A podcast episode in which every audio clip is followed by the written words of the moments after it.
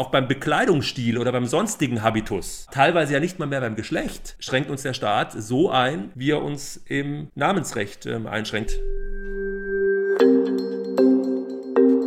Heute stellen wir die Gretchenfrage. Wie hält es das deutsche Namensrecht denn eigentlich mit Müller-Lüdenscheid? Und was ist mit den Vornamen Waldmeister, Dschihad oder Jazz? Wo weist das geltende Recht Reformbedarf auf? Und wie kann man es den namensrechtlichen Funktionen und den gesellschaftlichen Anforderungen entsprechend reformieren? All das und mehr in der zweiten Folge von Familiensachen, dem familienrechtlichen Podcast der FAMAZ.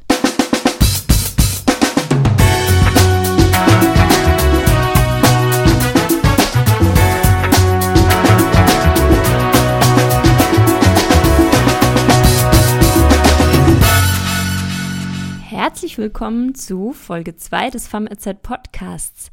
Mein Name ist Veronika Bodensteiner und mit dabei sind wieder Jörn Müller und Philipp Reuss. Hallo zusammen. Hallo. Hallo zusammen. Und wir haben wieder einen spannenden Gast mit dabei, der auch einen Namen hat, und zwar Anatol Dutta. Schön, dass Sie da sind. Ja, schön, dass ich dabei sein darf. Ja, heute geht es, Sie haben es schon gehört, um etwas, was jeder hat, nämlich um Namen. Jörn, bist du zufrieden mit deinem Nachnamen? ich wusste, dass es kommen wird. Ich ahnte es. Ja, was, was soll ich dazu sagen? Also, ähm, wenn man äh, in den 80ern groß wurde als Kind, dann hat man natürlich damit leben müssen, dass es damals eine sehr prägnante Werbung für, eine, für ein Milchprodukt gab, äh, das einem dann auf dem Schulhof gerne in Verbindung mit dem Nachnamen vorgehalten wurde. Ähm, aber ich erkenne inzwischen einen sehr großen Vorteil meines Namens, nämlich in Verbindung mit meinem Beruf ist es tatsächlich ganz angenehm, äh, Kraft des Namens in so einer gewissen Anonymität auch mal untertauchen zu können. ähm, äh, das ist gar nicht schlecht, wenn ich überlege, dass man ja vielleicht doch mal kontroverse Entscheidungen treffen muss ähm, und das ich natürlich auch schon musste. Ähm, und in den Zeiten des Internets, naja, der Richter Müller, ja, den gibt es halt ein paar Mal auf der Welt. Mhm. Ähm, das kann auch ganz angenehm sein. Also ähm, ich bin eigentlich zufrieden, auch wenn ich den häufigsten Nachnamen Deutschlands trage. Aber im Gegenteil, ich finde es ganz angenehm. Dafür brauchst du eine Visitenkarte. Ich dagegen brauche keine Visitenkarte, sondern sage immer, wenn ich irgendwelche Leute treffe, die meine Kontaktdaten haben wollen, dass man meinen Namen, meinen Namen gibt es glaube ich nur einmal auf der Welt und wenn man Dr. Google fragt, hat man in einem Klick meine Telefonnummer und meine E-Mail-Adresse. Also auch seltene Namen, also jedenfalls in unserem äh, Kulturkreis hier seltene Namen, auch in der Kombination seltene Namen, haben äh, Vorteile. Aber anonym ist man natürlich mit dem seltenen Namen nicht. Das, das ist wohl wahr. Ich finde es ja ganz angenehm, äh, dass ich dann doch einen Vornamen habe, der ein bisschen ähm, nicht ganz so super häufig ist.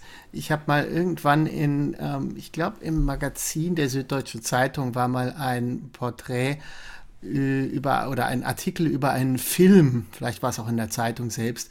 Es muss wohl einen Film geben über Thomas Müller, und das ist wohl die häufigste Kombination von Vor- und Nachnamen in Deutschland. Da gibt es mehrere tausend. Da gibt es wohl eine Doku, in der ähm, mehrere Thomas Müllers vorgestellt werden, so als Querschnitt durch die Gesellschaft. Ich muss mir das unbedingt mal anschauen. Das ist auf meiner Liste, aber finde ich ganz spannend. Ich habe jetzt gerade mal eine Google-Suche ähm, äh, unternommen. Ähm, ich habe 4.370.000 Treffer bei äh, Jörn Müller und es gibt tatsächlich einen Professor Dr. Jörn Müller, allerdings am Institut für Philosophie in Würzburg. Aber mit dem bist du ja. wahrscheinlich nicht verwandt. Nein, bin ich nicht. Und es gibt auch noch einen Physikprofessor, der hat allerdings einen Doppelnamen. Der heißt Jörn Müller-Quade. Ja, ich habe mir eben noch einen kleinen Spaß erlaubt und mir die Namenscharts der Gesellschaft für deutsche Sprache angeschaut. Da kann man einsehen, ähm, welche Vornamen in den letzten 30 Jahren am häufigsten vergeben wurden. Anatol, Jörn und Veronika findet man da leider gar nicht, ähm, dafür aber Philipp. Und zwar warst du ab 1984 bis 1999 in den Top 10. war ich der Verkaufsschlager, ja. Ich empfehle ja, ja immer die Lektüre der äh, in der Stadt, das letzte Heft im Jahr. Da ja. werden ja immer die, die Namenslisten, die beliebtesten genau. Namen und die äh, abstrusesten Namen äh, veröffentlicht. Also das ist immer ein Highlight äh, vor Weihnachten, die Listen sich durchzugucken. Ja, ich habe mir mal sagen lassen von einer Hebamme, äh, dass noch in jedem Krankenhaus, in dem sie gearbeitet hätte, in jedem Kreissaal, es irgendwo eine Liste gegeben habe mit den unmöglichsten äh, Namen äh, und Namenskombinationen und ähm, dass man da sehr darauf achten musste, dass diese Liste nicht gesehen wurde von irgendwelchen Patienten. ja. Dann ähm, ist es jetzt, glaube ich, an der Zeit, Herr Dutter, Ihren Einspieler zu starten, damit unsere Hörerinnen und Hörer auch wissen, wen wir heute eigentlich dabei haben. Das deutsche Namensrecht ist zu kompliziert, zu unübersichtlich und in Teilen sogar in sich widersprüchlich. Professor Anatol Dutter findet, dass sich das ändern muss. Er ist Inhaber des Lehrstuhls für bürgerliches Recht, internationales Privatrecht und Rechtsvergleichung an der LMU München und Schriftleiter der FAMRZ. Zu seinen Forschungsschwerpunkten gehört auch das Namensrecht. Seit September 2018 arbeitete er als Mitglied einer Expertengruppe an Vorschlägen für dessen Novellierung. Die Kommission hat im März 2020 ein Eckpunktepapier vorgelegt, das eine gründliche Liberalisierung des Namensrechts vorschlägt, aber noch der Umsetzung harrt. Über seine Arbeit und darüber, wie das deutsche Namensrecht reformiert werden muss, reden wir heute. Ja, äh, schön, dass du da bist, Anatol, und dass du mit uns über so ein spannendes äh, Thema sprechen wirst. Namensrecht betrifft ja, wie Veronika schon eingangs gesagt hat, äh, buchstäblich jeden. Jeder hat einen Namen und es stellt sich für viele zumindest im Laufe ihres Lebens die Frage, inwieweit ein Name geändert werden kann. Bevor wir tiefer in die Diskussion einsteigen werden, möchte ich vielleicht für unsere Hörerinnen und Hörer, die nicht alle ähm, volle Experten im Namensrecht sind, nochmal kurz die groben namensrechtlichen Strukturen skizzieren.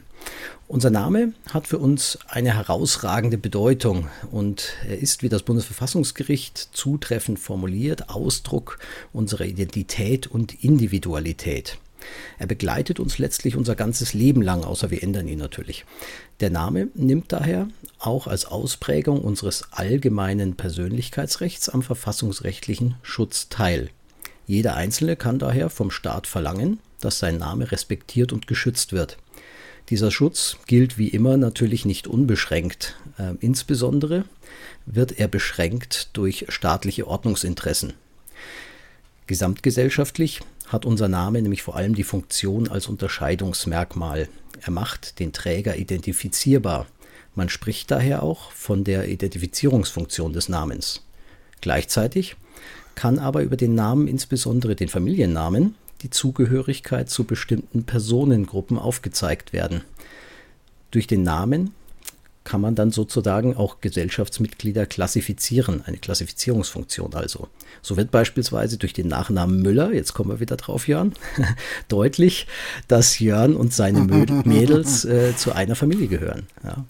Äh, die Identifizierungsfunktion erfordert, aber einerseits, dass der Name eine gewisse Beständigkeit aufweist, denn andererseits können wir die, ähm, den Namensträger ja nicht identifizieren, wenn er äh, zu schnell seinen Namen wechseln kann. Andererseits brauchen wir über diese Klassifizierungsfunktion natürlich eine Wandelbarkeit des Namens, denn äh, Jörn wird mit seinen äh, Ehenamen Müller nur dann mit seiner Frau identifiziert werden können, wenn auch seine Frau den Namen Müller tragen kann. Und möglicherweise, also ich weiß es, sie hieß vorher anders und ähm, musste sozusagen oder musste, durfte, wollte den Namen wechseln ähm, und erst darüber, ja, ganz dünnes Eis, ich, ich verlasse das jetzt wieder.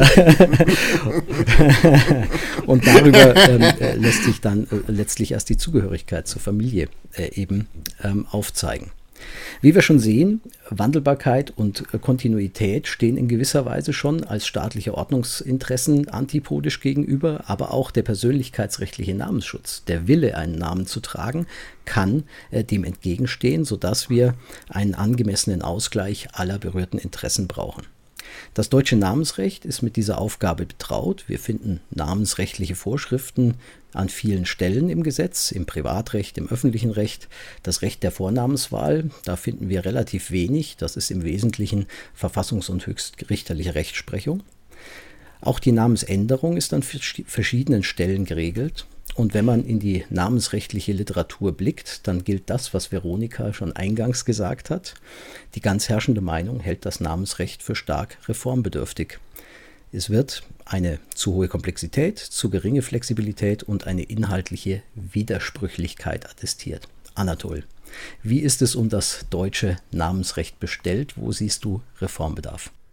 Ja, also ich würde sagen, es ist recht schlecht um das deutsche Namensrecht ähm, bestellt. Das ist ja immer wieder ähm, angeklungen. Das äh, Namensrecht ist in den vergangenen 60 Jahren äh, zu einem für Außenstehende, auch für Juristen selbst, äh, die sich nicht mit dem Namensrecht beschäftigen, zu einem ja kaum zu überblickenden Normengewirr, so hat das einmal Fritz Sturm treffend formuliert, zu einem Normengewirr äh, angewachsen. Äh, wenn man in die Urfassung des bürgerlichen Gesetzbuchs blickt, dann wird man dort nur ganz wenige, auch recht schlanke Paragraphen finden, mit denen der Gesetzgeber den Bürger, die Bürgerin mit einem Namen ausgestattet hat. Und diese Normen wurden später zu äh, in, in, zahlreichen Einzelreformen äh, ganz erheblich ähm, aufgebläht. Man muss nur mal einen Blick werfen in die Vorschriften mhm. zum Geburtsnamen, also die 16, 16 folgende oder die äh, Vorschriften zum Ehe- oder Begleitnamen, also 1355 äh, BGB. Da wird man sehen, äh, dass hier eine große Liebe zum Detail herrscht. Ich denke, die Lektüre des Einkommensteuergesetzes ist dagegen ein äh, Vergnügen. Ähm, nur vielleicht mal ein Beispiel, ähm, welchem verheirateten Bürger, welcher verheirateten Bürgerin ist es etwa bewusst, dass wenn man die Ehe schließt und äh, einen gemeinsamen Ehenamen wählt, dass dann auch derjenige, also hier etwa Jörn oder auch etwa ich, derjenige, der seinen Namen durchgesetzt hat bei der Ehenamenswahl, dass der weiterhin noch so ganz latent schlafend seinen Geburtsnamen weiterträgt. Also Jörn und, und ich etwa tragen den Namen Dutter, geborener Dutter oder Müller, geborener Müller. Äh, und dass dieser Geburtsname sogar noch ein Eigenleben später entwickeln kann, wenn ich etwa mich äh, äh, adoptieren lasse, dann würde sich mein schlafender Geburtsname später ändern und wenn ich dann später die Ehe äh, auflöse, sei es durch Tod, sei es durch Scheidung, dann könnte sogar dieser alte äh, Geburtsname, der jetzt durch die Adoption geändert würde, äh, wird wieder, ähm, wieder von äh, Bedeutung äh, werden.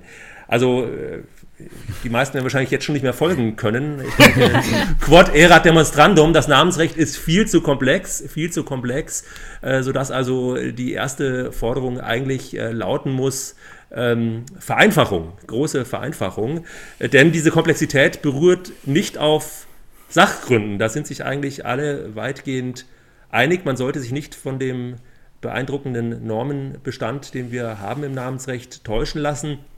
Also ein schlüssiges System ist hier eigentlich äh, kaum zu erkennen. Vielmehr ist dieses Dickicht dadurch entstanden, dass es immer wieder gesetzgeberische Nachjustierungen aus guten Gründen, aus meistens verfassungsrechtlichen Gründen, aber auch unionsrechtlichen Gründen äh, gab und äh, man aber eigentlich im Grunde immer nur die Symptome äh, kuriert hat, nicht aber die, die, äh, die, die, die, Ur die Ursachen.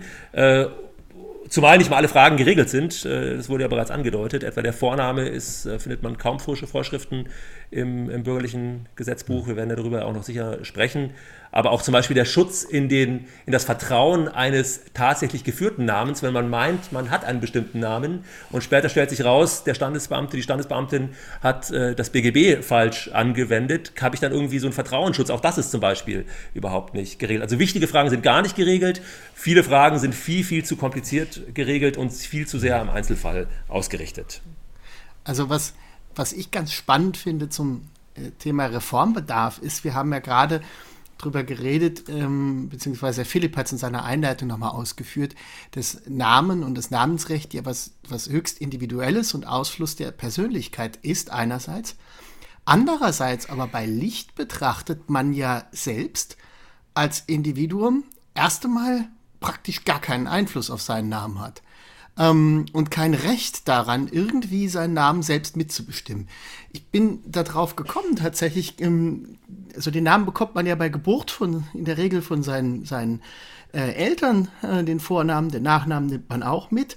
Ähm, und dann ist das so. Und äh, ich fand das ganz spannend. Ich habe gestern mit unserer Tochter über äh, über unsere heutige Folge gesprochen. Die ist im Grundschulalter und da habe ich so erzählt, wie bist du eigentlich mit deinem Namen zufrieden und so weiter, um das mal so ein bisschen abzuklopfen.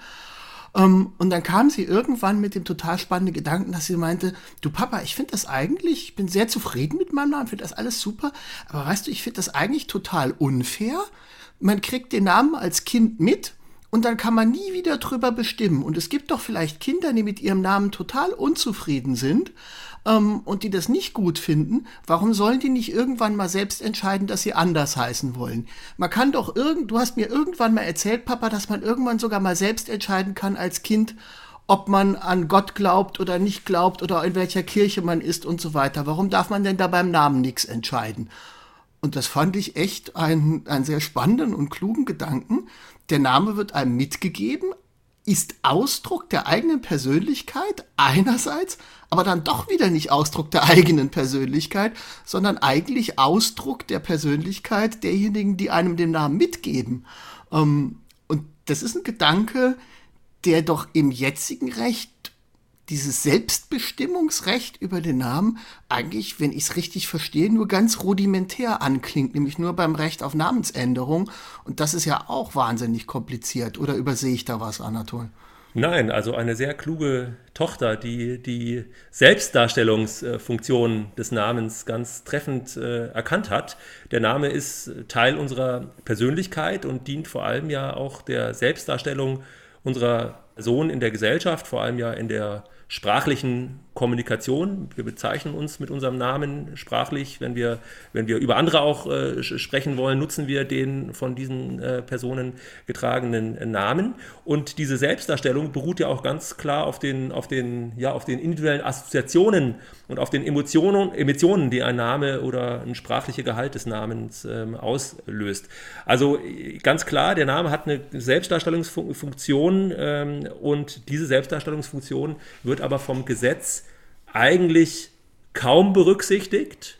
Also man muss sagen, das Recht auf Namensänderung ist ja eigentlich das Nicht-Recht auf Namensänderung. Ja. Also ja. das ist ja eigentlich die, das Namensänderungsgesetz 1938 eingeführt, dient ja vor allem der Einschränkung der, Namens, äh, der Namensänderung. Also etwa beim Vornamen war, war, war vor dem Namensänderungsgesetz etwa ähm, ja, starke Meinung im Schrifttum, dass man den Vornamen, weil das BGB keine Regelung dazu hielt, ändern kann. Und erst das Namensänderungsgesetz hat im Grunde die, diese Freiheit uns, ähm, uns, äh, uns genommen. Also die, die Selbstdarstellung spielt eigentlich überhaupt keine Rolle. Ich denke, dass rechtspolitisch gesehen, auch vielleicht verfassungsrechtlich gesehen, durchaus äh, die Selbstdarstellung einen sehr viel breiteren Raum bei der Gestaltung des Namensrechts äh, einnehmen soll. Denn ähm, was für ein Interesse, darüber können wir vielleicht noch sprechen, was für ein Interesse hat der Staat eigentlich, uns in diese Selbstdarstellung einzuschränken, auch beim Bekleidungsstil oder beim sonstigen Habitus, mhm. mit dem wir uns ja in der Gesellschaft bezeichnen. Ja, teilweise ja nicht mal mehr beim Geschlecht ähm, schränkt uns der Staat so ein, wie er uns im Namensrecht ähm, einschränkt. Also wenn man Bekleidungsstil denkt, äh, äh, Uniformzwang oder Amtstrachtzwang, da äh, haben wir mal Grenzen, wo der Staat sagt, nee, so musst dich aber hier als Richter so darstellen, dass du eine Robe trägst, wenn du als Richter, als Richterin auftrittst. Warum ja. bei der Selbstdarstellung, warum, warum beim Namen äh, spielt die Selbstdarstellung keine Rolle? Das hat damit zu tun mit den traditionellen Funktionen des, äh, des Namensrechts. Wenn wir traditionell äh, mal schauen, was der Namensrecht für Funktion hat, dann hat ja Philipp bereits angesprochen, dass wir da die Schlagworte Individualisierung und Klassifizierung hören. Also mit dem Namen will der Staat den Bürger individualisieren in der sprachlichen Kommunikation, will ihn identifizieren ähm, und äh, mit dem Namen will er der Staat auch bestimmte Klassifikationsmerkmale nach außen sichtbar machen, also quasi kodiert, sprachlich kodiert Auskunft über die Eigenschaften einer Person geben, etwa im Hinblick auf das Geschlecht, wenn wir mal drüber nachdenken, dass früher ja der Name, der Vorname männlich oder weiblich sein musste, also mit dem Vornamen wusste man schon, habe ich es mit äh, einer männlichen Person, einer weiblichen Person äh, zu tun, das ist ja mittlerweile nicht mehr, nicht mehr der Fall, oder die Zugehörigkeit zu einer Gruppe über den Familiennamen, man weiß, die Müllers gehören irgendwie alle zusammen, äh, äh, die sind alle definiert durch, durch, äh, über die Abstammung oder über die gesellschaftliche Stellung der, ähm, der, der Dynastie, der Familie, der man angehört, konnte man dem Namen was ablesen, wenn man an, an, an ehemalige Adelsprädikate denkt, wenn man an den bürgerlichen äh, Namen denkt, aber auch über die Funktion sogar des Namensträgers in dieser Gruppe. Also wenn man an bestimmte Adelsprädikate wie Fürst denkt, dann wusste man eben früher, das ist der Chef des jeweiligen ähm, Adelshauses. Aber auch Abstammung seiner Person konnte kodiert werden oder wird noch kodiert, wenn wir im slawischen Kulturkreis etwa an den Vatersnamen denken, der eben eine bilaterale Abstammungsbeziehung zu einer Person festlegt. Ja, diese beiden traditionellen Namensfunktionen, die waren natürlich immer ja, nicht so richtig überzeugend und waren, der Name war eigentlich auch immer schlecht geeignet zur Individualisierung und zur Klassifizierung. Der Name kann ja doppelt vergeben etwa. Auch der Wortsinn eines Namens ist ja heutzutage kaum mehr aussagekräftig, sonst würde Jörn nicht im Gerichtssaal sitzen, sondern eine Mühle äh, betreiben, was er wahrscheinlich und seine Vorfahren wahrscheinlich auch schon lange nicht mehr getan haben. Ähm, da sind andere Nummern zum Beispiel sehr viel effektiver. Gerade wenn öffentliche Register auch digitalisiert sind, sind Nummern sehr viel effektiver, um hier eben Eigenschaften zu kodieren oder Personen zu individualisieren. Und vielleicht noch ein letzter Punkt, also auch überhaupt stellt sich auch die Frage nach der Legitimität. Was für ein Interesse kann eine Gesellschaft, kann eine Gesetzgeber daran haben, dass bestimmte Eigenschaften im rechtlichen Namen, der meist ja auch gesellschaftlich verwendet wird und damit ja auch für jeden sichtbar ist, dass bestimmte ja. Charakteristika einer Person offengelegt werden. Also was für ein Interesse kann die Gesellschaft daran haben, dass eben ich, wenn ich mit einem, äh, einer Person, die ein ehemaliges Adelsprädikat trägt, dann weiß, die stammt aus einer Familie, die eben äh, vor äh, der Republik, vor der republikanischen Staatsverfassung mal einem anderen Stand angehört hatte. Und das hat ja auch zu absoluten Perversionen geführt, diese, diese, diese Klassifizierungsfunktion äh, des Namens, wenn man etwa mal äh, an den Nationalsozialismus denkt, äh, wo die ja. Nazis ja 1938 etwa mit übrigens einer, einer Durchführungsverordnung zum Namensänderungsgesetz von 1938, das ja bereits angesprochen wurde, ja diesen, diesen jüdischen Zwangsvornamen eingeführt haben für jüdische Bürgerinnen und Bürger, Israel und Sarah äh, die diesen Namen eben führen mussten. Das zeigt, finde ich, ganz, ganz deutlich, zu was für Perversionen diese Klassifizierungsfunktion äh, äh, äh, dienen kann. Deshalb, ich würde sagen, ein, das ein richtiges Namensrecht, ein gerechtes Namensrecht, ein zeitgemäßes Namensrecht stellt die Selbstdarstellungsfunktion, da bin ich ganz bei Jörns schlauer Tochter in den Mittelpunkt und äh, vernachlässigt diese beiden anderen klassischen Funktionen.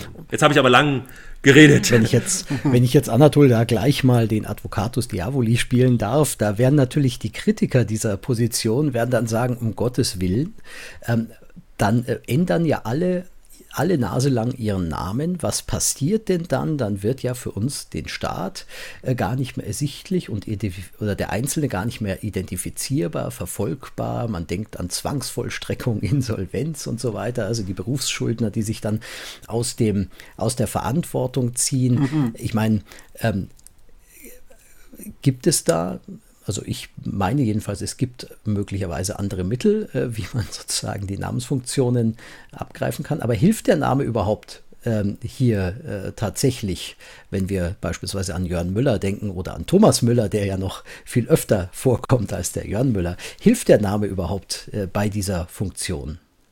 Ja, Philipp, du sprichst die öffentlichen Interessen an dieser Namensstabilität und an der Individualisierung ähm, durch Namen an wie bereits äh, angedeutet, also der Name ist ja ein denkbar schlechtes Individualisierungsmerkmal, weil eben man doppelte Namen ja nicht äh, vermeiden kann. Ähm, jetzt durch Namensänderungen, dass deutlich besondere Gefahren äh, bestehen. Also wenn man dort sicherstellen würde, dass äh, über Mitteilungspflichten äh, etwa der Standesbeamter oder der Behörden, die für die Namensänderung zuständig sind, dass es, äh, dass es dort die Namensänderungen registriert würden, dann würden diese ganzen Bedenken natürlich ähm, ausgeräumt. Auch zeigt sich ja heute bereits, dass wir heute so eine Vielzahl, Vielzahl von Möglichkeiten haben, Namen zu ändern, etwa im Rahmen der, der, der Eheschließung oder anderer familienrechtlicher Ereignisse, sodass es auch heute bereits für die Sicherheitsbehörden oftmals schwierig ist nachzuvollziehen, wer eigentlich welchen Namen trägt. Und außerdem ist es ja auch so, ich bin ja im gesellschaftlichen Bereich, ja selbst im rechtlichen Bereich, gar nicht gezwungen, immer meinen Namen meinen rechtlichen Namen zu führen. Ich kann ja durchaus auch unter einem, unter einem falschen Namen ähm, aus, äh, auftreten. Das wissen wir ja seit dem ersten Semester. Die meisten Studierenden äh, wissen das ja, wenn, wenn, man, wenn man an die, an die Rechtsprechung ja. zum Handeln unter falschen Namen ähm, denkt, wo natürlich die konkrete Person dann durch den Vertrag gebunden wird. Also die, die, die äh, Vertragsschlüsse oder die gesellschaftlichen Vorgänge, wo man wirklich gezwungen wird, seinen rechtlichen Namen offen zu legen, äh, durch Geldwäschegesetzgebung oder ähnliches, die sind recht äh, beschränkt, sodass also niemand mich zwingt, äh, niemand mich zwingt, auch äh, als ähm, auch unter geltendem Recht bereits, hier Verträge unter falschen, unter falschen Namen abzuschließen. Sodass also diese öffentlichen Belange wahrscheinlich man die jetzt, jetzt schon gefährdet sind und nicht deutlich mehr gefährdet werden würden, wenn man ein bisschen mehr, ein bisschen mehr Freiheit im Namensrecht wagen würde. Vielleicht, vielleicht dazu ein, ein kleiner Blick aus der Praxis. Es ist ein nicht unwesentlicher Teil äh, der Arbeit manchmal bei, bei Gericht, äh, dreht sich darum, äh, um, um, um Identifizierungsfragen, Namensdinge. Also ähm, es fängt damit an, dass man immer mal wieder Berichtigungen, äh, Beschlüsse berichtigen muss wegen irgendwelcher Schreibfehler in Namen. Aber das geht so weit, ähm, dass es äh, unglaublich schwierig ist, über den Namen beispielsweise ähm, äh, den Wohnort, die Adresse rauszufinden. Da gibt's immer wieder Schwierigkeiten, der Name. Äh, das mit wirklich banalen Geschichten, dass komplizierte Namen dann in die Datenmaske falsch eingegeben werden, dann wird rausgeworfen, den gibt's nicht. Jeder Strafrichter kennt es, dass er ein BZR, also Bundeszentralregisterauszug, äh, bekommt, ähm, in dem ähm, irgendwie keine Einträge drin sind Oh, und sich nachher herausstellt, ja, der Name ist irgendwie falsch geschrieben. Und dann gibt es einen Registerauszug mit äh, 5, 6, 7, 8 Alias-Namen, ähm, unter denen derjenige auch aufgetreten ist. Also diese Zuordnenfunktion, dass das so wahnsinnig gut oder wichtig wäre und in der Praxis funktioniert, da kann man schon aus Gerichtssicht ein großes Fragezeichen hintermachen. Und eins noch da hinterher geschickt. Es gibt ja tatsächlich inzwischen, wir sind alle, wir haben ja alle Kinder, den, ungefähr den allerersten Brief, den man vom Staat kriegt, inzwischen ist ja äh, drei Tage nach der Geburt trudelt, trudelt genau. der Brief mit der Steueridentifikationsnummer ein. Ja. Und die bleibt forever. Genau, genau. Also die Nummern sind deutlich effektiver, aber vielleicht, wenn ich nochmal zu so praktischen Erfahrungen berichten äh, kann. Also es ist ja so, ähm, dass wir ja auf der Welt nicht alleine sind und äh, es viele Rechtsordnungen gibt, die ein sehr viel ja, moderneres Namensrecht als wir haben. Auch in unserer unmittelbaren Umgebung, etwa wenn man nach Österreich, aber nach Skandinavien oder ins Vereinigte Königreich äh, einen Blick wirft, wo man teilweise ohne Grund ohne Anlass, ohne Grund, äh, teilweise auch ohne zeitliche Grenze, permanent seinen Namen ändern könnte. Äh, aber das machen die Leute natürlich nicht. Das, äh, das ist vielmehr dient diese Freiheit dazu, äh, dass man einmal eben sein, sein, sein Namens, seine Selbstdarstellungsfunktion des, Namens eben, aus, eben ausüben kann. Und dort zeigt die Praxis erstens, dass die Namens, Namen stabil bleiben und dass es auch in der, ja, in der Zwangsvollstreckungspraxis, in der staatlichen Eingriffsverwaltung diese, diese, diese, diese Namensänderungsmöglichkeit keine große Probleme bereitet. Äh, wir hatten da auch in der Pharmazett vor, ich glaube, einem oder anderthalb Jahren einen, einen schönen Aufsatz von Konstanze Winkler, äh, die, äh, die über die österreichischen Erfahrungen berichtet hat, wo schon seit vielen Jahren eine Namensänderungsmöglichkeit, ein freies Namenswahlrecht eigentlich besteht und über überhaupt keine Schwierigkeiten berichtet wird. Klasse. Ähm, also das würde ich auch unterschreiben. Ähm, so, also von daher die Position als Advocato Diaboli äh, ganz bewusst gewählt natürlich, ähm, um nochmal auf diese äh, Funktionen ähm, oder das staatliche Interesse ähm, abzustellen. Jetzt ist es so, ähm, was, über was wir noch nicht gesprochen haben, aber was schon angesprochen war, war der Standort ähm, des Namensrechts. Wir hatten erwähnt, dass wir viele verschiedene Standorte haben. Wir kennen sicherlich alle aus dem ersten Semester ähm, den 12 BGB und dann haben wir ja schon gesehen 1616, 1355, da geht es wild durcheinander. Öffentliches Recht spielt auch noch rein. Anatol, wo gehört das Namensrecht hin? Also ich würde sagen, wenn man einmal ja so einen Groß Aufräumaktionen im Namensrecht macht und das auf die wesentlichen Grundsätze wieder äh, zurückführt, dann wäre der ideale Standort, der systematisch richtige Standort im Personenrecht, im allgemeinen Teil des bürgerlichen Gesetzbuchs. Da sind ja auch ein paar Paragraphen vorne nach der Geschäftsfähigkeit äh, frei. Ich denke, dass äh, der Name gehört genauso zur Person, zur natürlichen Person wie etwa die Rechtsfähigkeit, die Geschäftsfähigkeit, vielleicht auch das Geschlecht künftig, das meines Erachtens auch im allgemeinen Teil des bürgerlichen Gesetzbuchs geregelt werden sollte. Jetzt haben wir natürlich ein munteres, ja, eine muntere, muntere Verteilung äh, auf verschiedene Vorschriften, nicht nur im BGB, ja auch außerhalb des BGBs, auch im ähm, Personenstandsgesetz finden wir Vorschriften zum, zum Namensrecht, die Vornamenssortierung etwa nach 45a Personenstandsgesetz, aber auch äh, die Namensänderungen bei inter- oder bei transgeschlechtlichen Menschen, dort ja im transsexuellen Gesetz, teilweise aber auch im Personenstandsgesetz. Äh, dann das Namensänderungsgesetz, also idealerweise würde man das alles zusammenführen und äh, in, den, in den allgemeinen Teil zur, ja, zum Menschen, dort wo der Mensch geregelt ist, nach Artikel 1.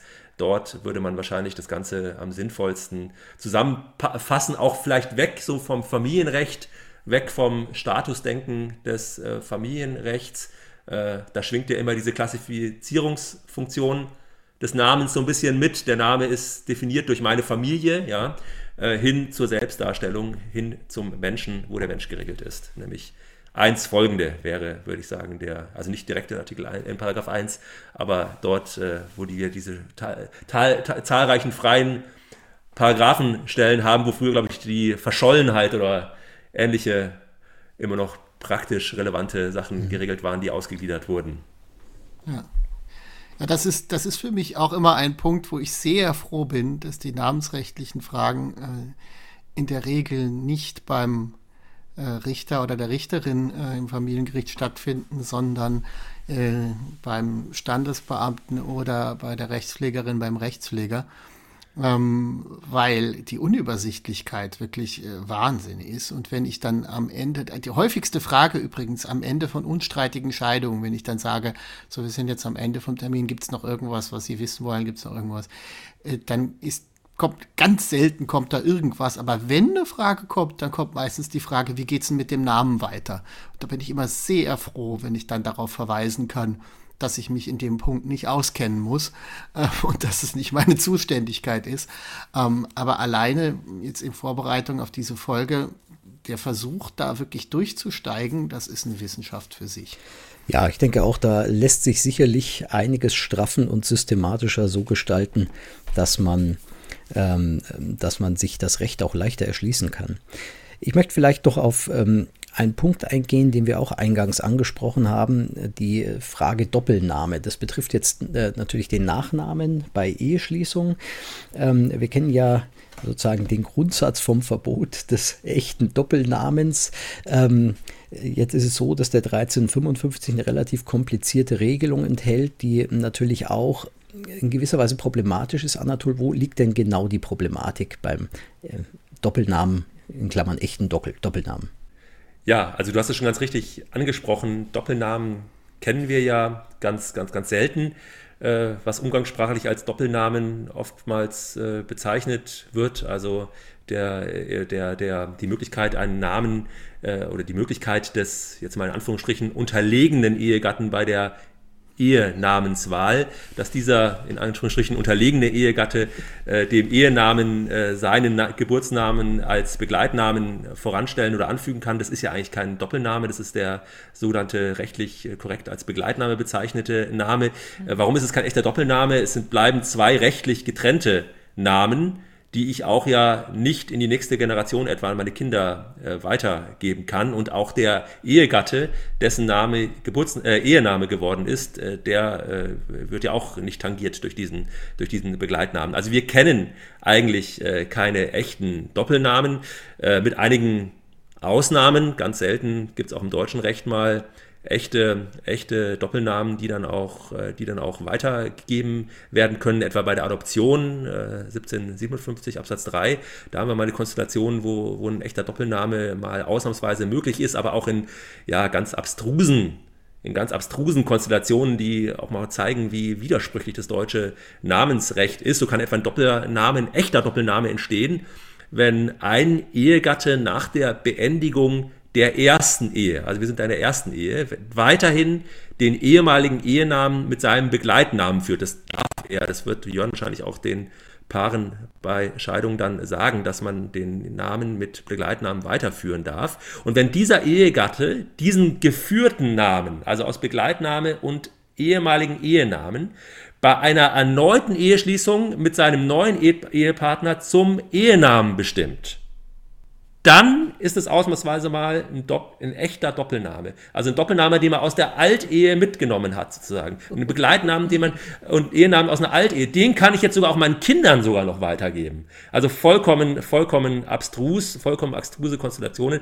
Da haben wir ausnahmsweise mal einen echten Doppelnamen. Ansonsten haben wir keine keine äh, echten Doppelnamen. Warum das in Deutschland bisher gescheitert ist über einen echten Doppelnamen, also jetzt ja auch nicht nur vielleicht bei Ehegatten, man kann ja auch darüber nachdenken bei nicht verheirateten Eltern, die ihrem Kind einfach einen äh, Doppelnamen geben wollen, der aus beiden Geburtsnamen zusammengesetzt ist. Warum das bisher gescheitert ist, darüber kann man eigentlich nur äh, spekulieren. Es liegt wahrscheinlich daran, historisch, dass äh, irgendwie in Deutschland äh, ja, man sich immer so lustig macht über diese, diese Doppelnamen. Gibt da einen sehr schönen eine sehr schöne ja, zeithistorische Skizze von Martin Otto, wer hat Angst vor Müller-Lüdenscheid, heißt der, dieser Beitrag in der Stadt, wo er, äh, finde ich, sehr schön gezeigt hat, dass diese, ja, diese, diese, dieses, dieses, dieses Lustigmachpotenzial in Deutschland ja. äh, dazu geführt hat, dass im Grunde in allen Bundestagsdebatten darüber äh, dann gleich eben Müller-Lüdenscheid oder irgendwo komische äh, äh, Bindestrich-Ehefrauen-Namen gebildet wurden, äh, worüber sich alle lustig gemacht haben und alle, vor allem Männer, dann herzlich gelacht haben und dann war die Diskussion im Grunde vorbei. Das, diese, diese Aversion, die überrascht überrascht eigentlich. Ja. Ja, ist ja lustig, dass ausgerechnet Vico von Bülow, der unter dem Namen Loriot bekannt geworden ist, mit Müller-Lüdenscheid nun den, dem Namensrecht unbeabsichtigt einen kleinen Bärendienst erwiesen ja. hat. Ja, vor allem, vor allem Ironie. Das, ja, vor allem, das ist äh, rechtsvergleichend, das ist auch vollkommen, vollkommen, sind wir da auch vollkommen einsam. Wenn man mal, wenn man schaut, an, bei anderen Rechtsordnungen stellt der Doppelname ja sogar das Grundmodell dar wenn man nun mal an die, an die spanischsprachige Welt äh, denkt, äh, dort ist der Doppelname, ist, ist dies normal, der Normalfall, oder ist auch ohne weiteres zulässig, etwa Österreich, aber auch, also ich glaube, wenn man in der Europäischen Union schaut, die über, überwältigende Mehrheit aller Mitgliedstaaten der Europäischen Union erlauben etwa beim Kind einen, einen Doppelnamen, dann ist natürlich die Frage, das Kind kann dann später vielleicht entscheiden, welchen der beiden Namen es dann, es dann führt. Wenn man die, die Praxis mal fragt, die Standesbeamtspraxis, äh, die ja fürs Namensrecht vor allem zuständig ist, fragt, dann äh, berichten eigentlich alle Standesbeamtinnen und Standesbeamten durchweg, dass der Wunsch nach einem Doppelnamen in Deutschland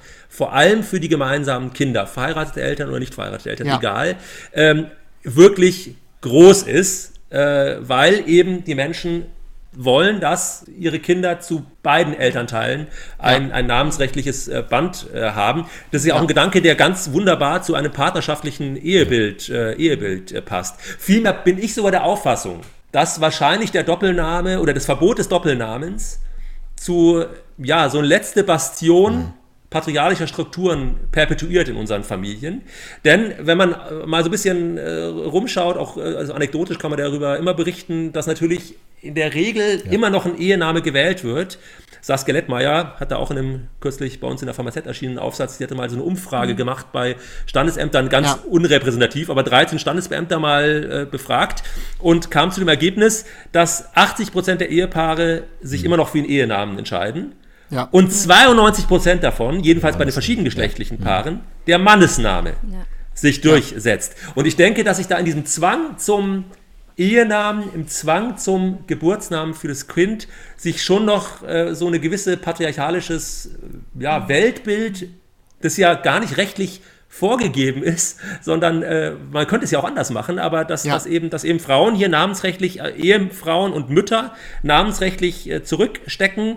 Äh, ich möchte es gar nicht eine strukturelle Unterlegenheit nennen, sondern vielmehr, ich, ich meine, also in der Paarbeziehung eine strukturelle Unterlegenheit. Ich denke eher, dass eben Frauen einfach sagen, was soll's, äh, ich will jetzt kein, kein, kein Hassel darum, äh, darum, äh, da, darum jetzt aufmachen, kein Fass da aufmachen, sondern ich, ich beug mich jetzt dem einfach, äh, weil es auch vielleicht gar nicht so wahnsinnig ähm, wichtig ist. Deshalb ja. wäre es meines Erachtens aus Gleichberechtigungserwägungen geboten, vielleicht sogar zwingend, Doppelnamen äh, äh, zu ermöglichen, ja, um das als Fallback-Position im Grunde, im Grunde dann, dann, dann die beide Namen bestehen bleiben.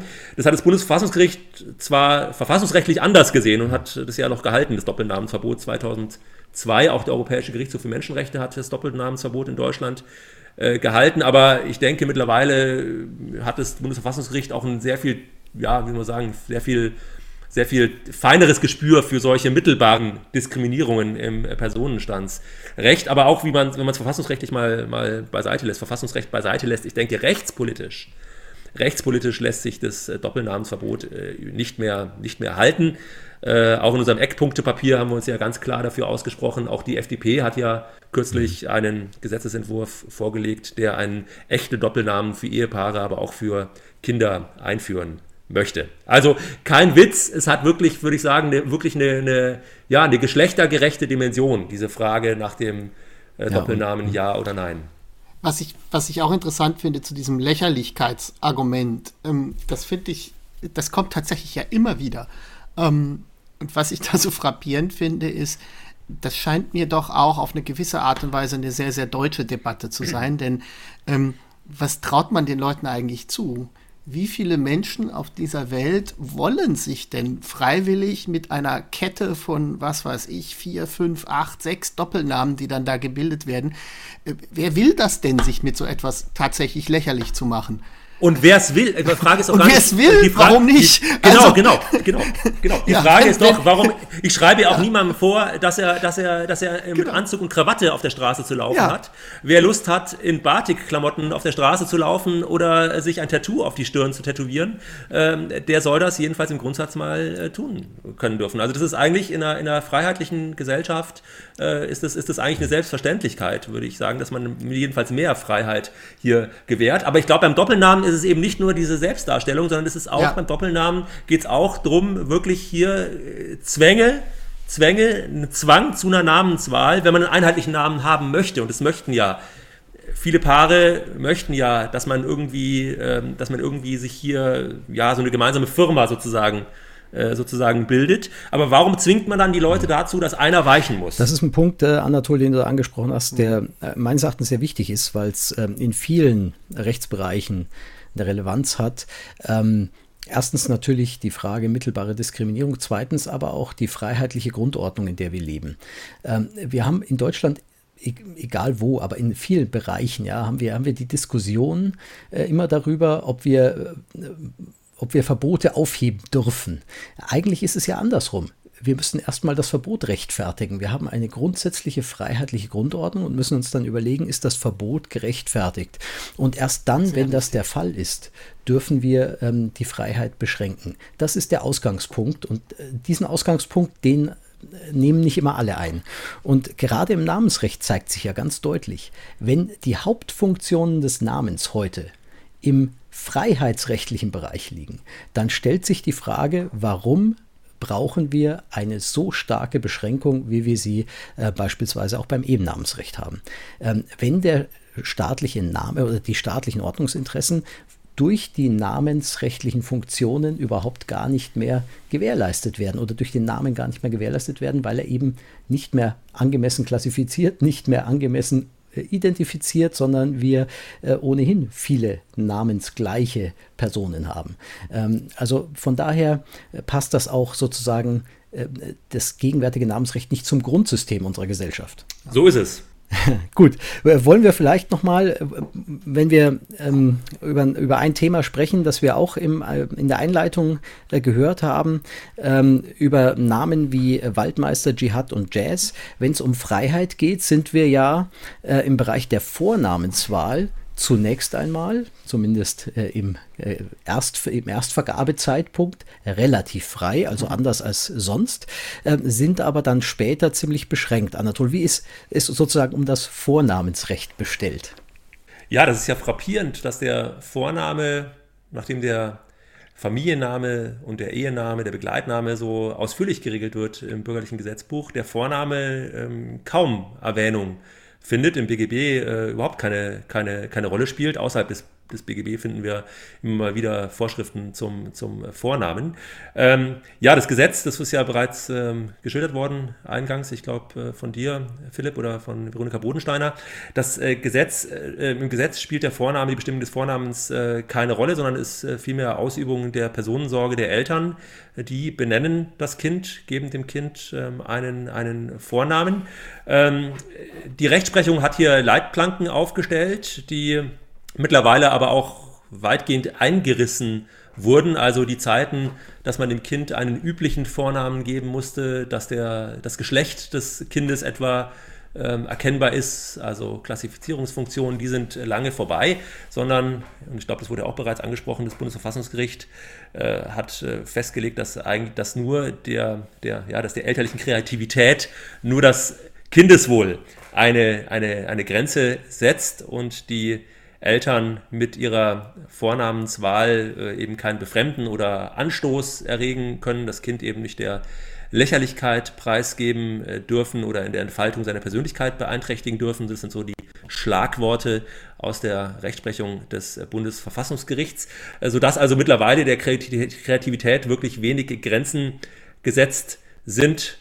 Jeder spielplatzgestellte Vater kann ja mittlerweile über interessante Vornamen ähm, berichten, äh, äh, wenn man diese Vornamen äh, meine Highlights äh, Safina Ember oder Kokophelia waren so zwei Namen, die ich in Hamburg auf dem Spielplatz äh, äh, Freundin meiner, meiner Tochter, da wird heute ein Standesbeamter, wird da, da wird der, der Puls nicht höher schlagen bei einem Standesbeamten, wenn er solche Namen hört. Also die Kreativität ist hier, der sind ja alle, alle keine Grenzen gesetzt. Finde ich auch eigentlich schlecht, dass es auch gibt auch so eine, so ist ja auch, Vorname ist auch Kulturgut, Teil des Kulturguts und zeigt ja auch die die, die ähm, ja, wie soll man sagen, die, die, Entwicklung, die Entwicklung einer Namenskultur in einer Gesellschaft, äh, die eben weitgehend frei ist, eben Grenze, kindeswohlwidrige Vornamen sind natürlich nicht äh, möglich, wobei die Grenze schwer zu bestimmen ist. Hier Waldmeister, Sachbezeichnungen, das wurde schon angeführt. Natürlich darf man das Kind nicht der Lächerlichkeit preisgeben.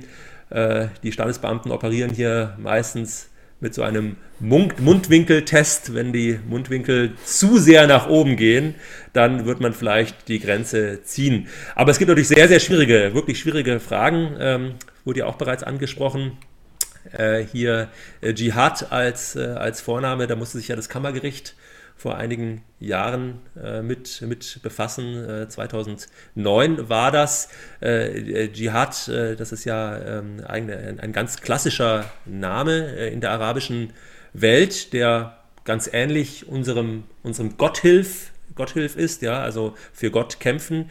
Äh, das Kammergericht hat diesen Namen als Kindeswohl gemäß angesehen und sich da auf ja, muslimische Rechtsgelehrte berufen, die eben diesen Namen als klassischen arabischen Vornamen ansehen. Andererseits ist es natürlich so, dass dieser Name bei uns in unserem äh, Kulturkreis, in unserem europäisch geprägten Milieu für das Kind natürlich ganz andere Assoziationen weckt. Äh, und äh, natürlich für die Zulässigkeit eines Vornamens auch nicht äh, so sehr auf irgendwelche ja, sprachwissenschaftlichen Ausführungen ankommen kann, sondern vielmehr auf die unmittelbare, spontane Reaktion des sozialen Umfelds, weil das Kind, das kann nicht rechtfertigen, das Kind jedes Mal erstmal ein Gutachten herausholt, das äh, eben erklärt, warum der Name eben, eben nicht die Assoziation hat, die die meisten von uns haben. Und die meisten Zeitgenossen in Europa, die sich nicht so mit, mit der arabischen Welt auseinandersetzen, die werden bei Dschihad eben an, an, an Terrorismus und, und Heiligen Krieg oder sowas denken, was, auch wenn es sich um eine ganz falsche Übersetzung dieses ursprünglichen äh, Wortes äh, handelt. Und diese Assoziationen, die können mhm. euch das Kind äh, der Lächerlichkeit äh, äh, preisgeben, wenn eben, ja, mal ganz äh, platt formuliert, äh, äh bei, bei, äh, bei Ikea an einem Samstag irgendwie, Smallland gibt es ja, ist ja schon lange zu und auch werden die Namen im Smallland nicht mehr ausgerufen, sondern die die, die jungen Mütter und Väter wissen, dass man ja heutzutage so einen anonymen Transponder bekommt, wenn das Kind äh, aus dem Spauerland abgeholt werden will. Aber wenn dort mal ausgerufen werden würde, dass hier der kleine Dschihad äh, hier abgeholt werden, werden, werden möchte. Also ich glaube schon, dass, das, dass da durchaus äh, das, das für das Kind das durchaus eine, eine Belastung sein kann. Aber eine ganz, ganz, ganz, ganz schwierige, ganz, ganz schwierige Fragen stellen sich hier auch gerade in einer multikulturellen Gesellschaft wie der, wie der unseren. Ja, aber ansonsten vielleicht ganz kurz ist der Vorname wirklich, ähm, hat der Gesetzgeber den Vornamen ja ziemlich äh, vernachlässigt. Also es, ist, es gibt eine einzige Vorschrift noch, die vielleicht interessant ist, der 45a des Personenstandsgesetz, der erlaubt mittlerweile eine Neusortierung der Vornamen. Mhm. Also ich, da darf ich nicht einen neuen Vornamen wählen, aber ich darf die Reihenfolge meiner Vornamen darf ich äh, anpassen also äh, darf, darf den, den Karl Heinz, wenn es zwei getrennte Namen sind, Heinz Karl, dürfte ich mich durch einfache Erklärung beim Standesbeamt, beim Standesamt nennen. Allerdings, wer mal Lust hat, in die Vorschrift reinzuschauen, also die Vorschrift hat mal wieder ja, geradezu steuerrechtliche Ausmaße, was den Umfang angeht und zeigt, dass äh, also wirklich im Namensrecht jedenfalls bei uns in Deutschland nichts einfach sein darf. Und wenn wir gerade so an, an, an Jörns äh, Tochter denken, äh, was äh, meinst du zur späteren Wandelbarkeit ja, des Vornamens? Auch, das war auch genau mein Gedanke, weil am Anfang frei und dann wird es ja zementiert. Ja, also, also wenn der kleine Dschihad, um mal in dem Beispiel zu bleiben, mit, was weiß ich, 13, 14, 15, 16 feststellt, ähm, ich will diesen Namen nicht tragen, ja, was dann? Ja, ja, also das ist, da sind, sind natürlich enge Grenzen gesetzt, also im geltenden Recht durch das Namensänderungsgesetz, das hier auch wirklich ähm, ja, zu einer Zementierung geführt hat. Also es war vor dem Namensänderungsgesetz, war es, denke ich, herrschende Meinung im deutschen Namensrecht, dass man den Vornamen, wenn keine anderen landesrechtlichen Vorschriften bestanden, durchaus ändern kann, weil eben das BGB insoweit nicht von, von nicht die Freiheit beschränkt hat. Da kam eben genau dieser Gedanke, wenn keine Grenze besteht gesetzlich, dann kann ich frei meinen Namen wählen, aber durch das Namensänderungsgesetz sind dem ja ganz enge Grenzen gesetzt. Ich brauche einen wichtigen Grund für die Vornamensänderung. Das geht, da gibt es auch eine ausführliche Verwaltungsvorschrift, wenn die Name zur, zur Belastung wird und man das nachweisen kann, äh, dann, dann kann die Namensänderungsbehörde, das ist nicht das Standesbeamt, das sind, äh, können auch andere Behörden sein, kann dann den, den Namen, den Namen, Namensänderung, ähm, äh, kann eine Namenänderung gestatten. Ähm, aber im Grundsatz geht es nicht. Nach dem perfekten Modell, würde ich sagen, gilt, sollte für den, für den Vornamen nichts anderes gelten als für den Familiennamen und man auch hier natürlich mehr Freiheit gewähren und dem Einzelnen ermöglichen, auch seinen Vornamen auch rechtlich zu ändern. Wie gesagt, gesellschaftlich, im gesellschaftlichen Umfeld ist es überhaupt kein Problem, mit einem anderen Namen aufzutreten. Aber die meisten Menschen möchten ja auch dem Staat gegenüber dann den ihnen, den ihnen, äh, den, den, den, oder den belastenden Namen nicht führen, sondern eben einen Namen führen, mit dem sie, mit dem sie eben leben können. Es, es gibt ja ähm, noch eine Besonderheit, wenn ich es richtig im Kopf habe.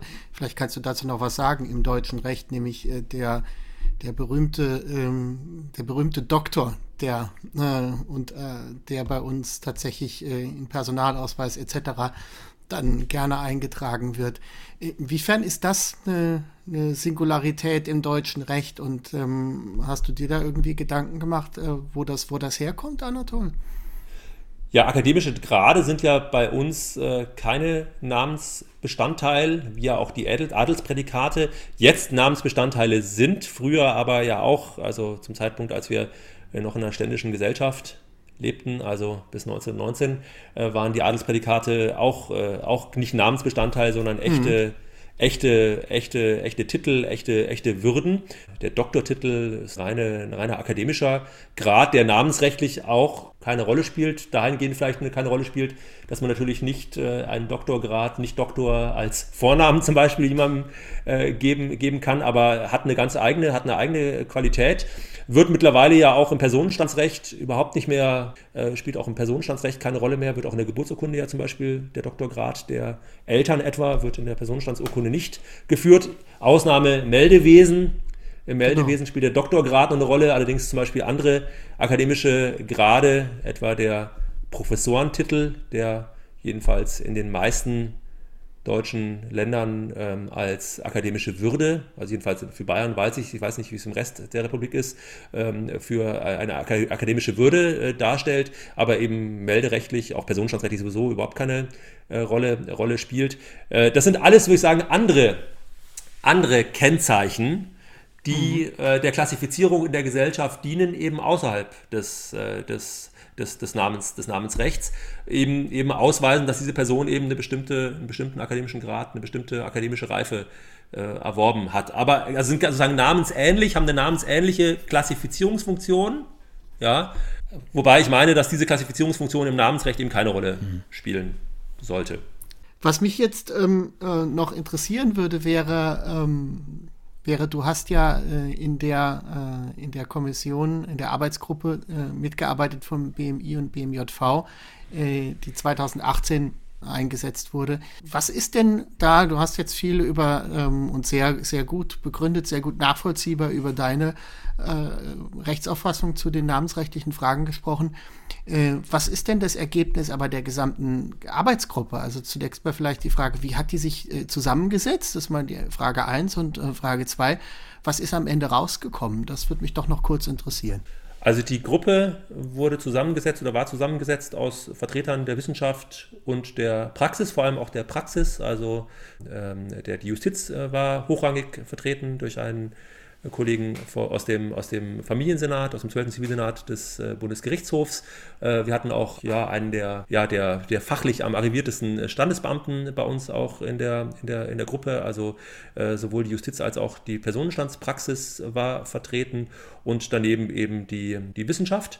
Ja, natürlich ist so eine Gruppe, wenn, wenn ein, ein Papier rauskommt, ist es natürlich immer ein, ein Ergebnis vielfältiger Kompromisse, aber dennoch meine ich, dass auch wir uns in der Gruppe recht einig waren, dass äh, mehr Freiheit im Namensrecht gewagt werden muss, dass natürlich das Namensrecht deutlich zu vereinfachen ist, dass das Namensrecht deutlich systematisch zusammenzustreichen ist. Auch äh, wir in der, in, der, in, der, in der Arbeitsgruppe äh, haben dafür plädiert, dass das Namensrecht im allgemeinen Teil des bürgerlichen Gesetzbuchs einen, einen Ort finden, finden soll, äh, dass, äh, dass, das, dass es sehr viel übersichtlicher geregelt werden soll, eben zwischen Namenserwerb und Namensänderung differenziert werden soll, dass auch ein Doppelname, ein echter Doppelname äh, als gemeinsamer Name eines Ehepaares, aber auch als gemeinsamer Name für die Kinder möglich sein sollte. Und auch wir haben uns, äh, jedenfalls mit einer Gegenstimme, äh, haben uns dafür aufgesprochen, dass man ein, ja, ein Namensänderungswahlrecht ähm,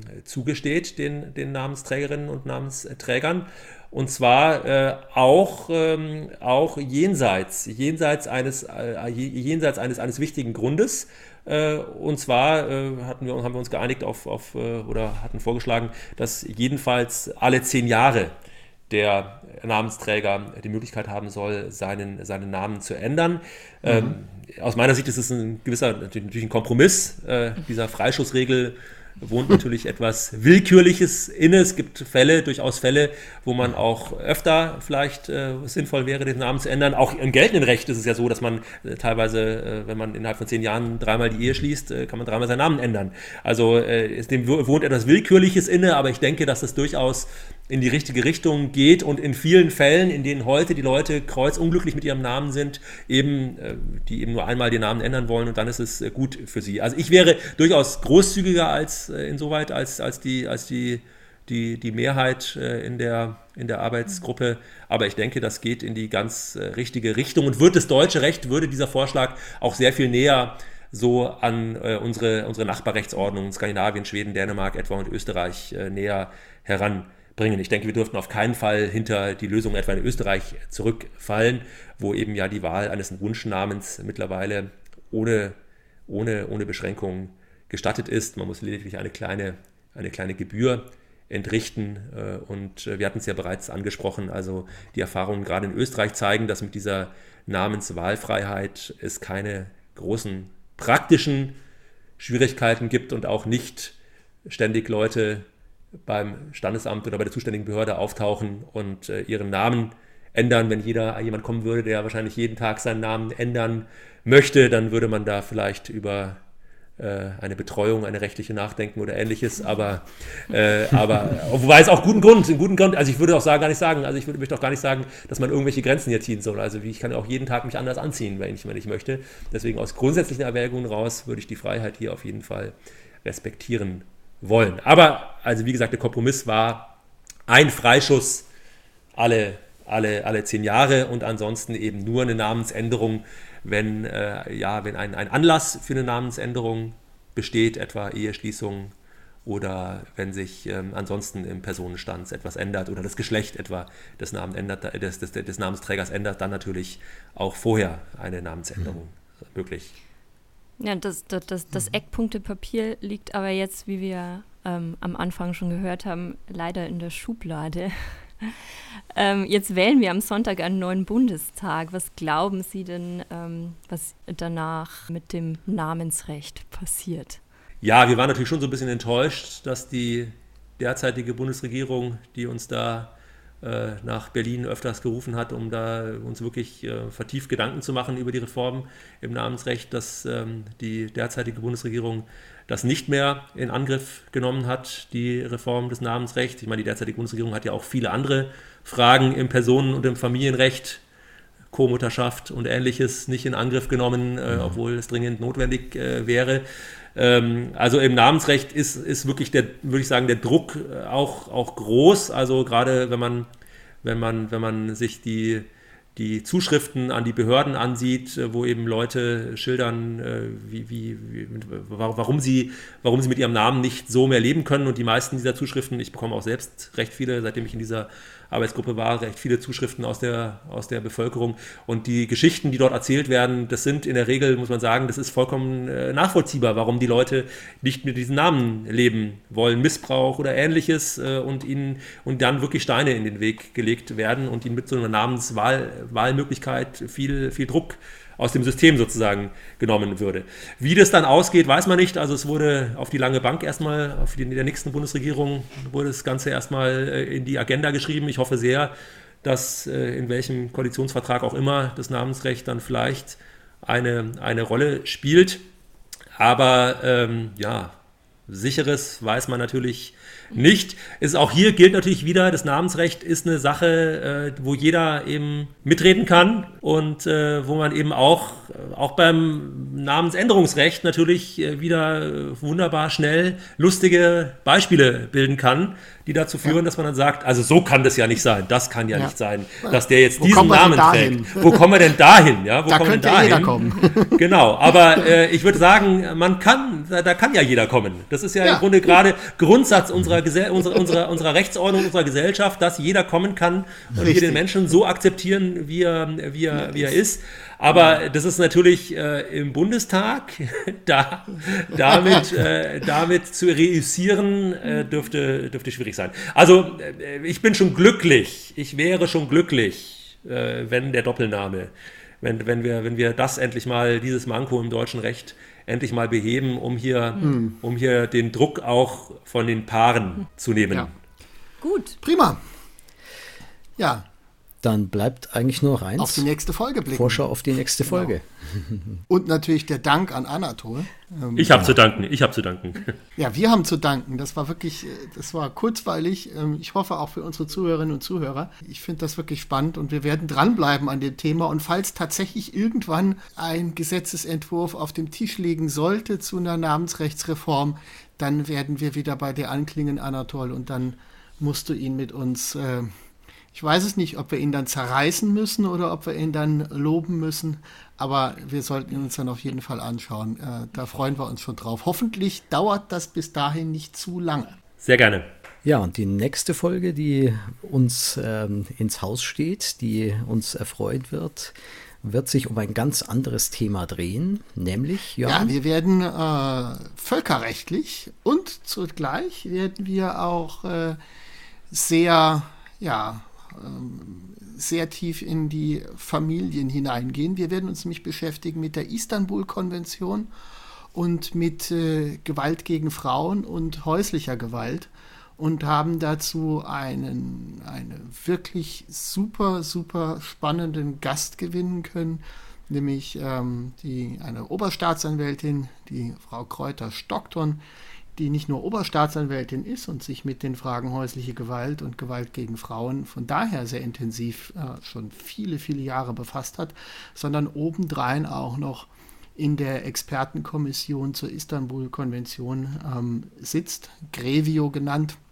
uh, und uns einen Einblick in ihre Arbeit geben wird und mit uns auch über die wesentlichen Fragen sprechen wird, wo die Istanbul-Konvention eigentlich so im rechtlichen Alltag eine Rolle spielt. Ich freue mich da schon unheimlich drauf. Das wird eine spannende Geschichte werden. Ich freue mich auch. Und ich mich auch. Und äh, an dieser Stelle vielleicht noch der Hinweis auf unsere Website. Äh, unter famaz.de slash podcast finden Sie natürlich auch wieder Shownotes zu dieser Folge. Es wurden jetzt einige Artikel genannt, die auch in der FAMZ erschienen sind, zum Beispiel von Frau Lettmeier. Die wär, würden wir dann dort einfach verlinken. Und auch wenn Sie uns äh, schreiben möchten, äh, finden Sie dort den Kontakt. Wir würden uns freuen. Ja, dann sagen wir auf Wiederhören. Tschüss. Alles Gute. Tschüss. Bis zum nächsten Mal. Tschüss.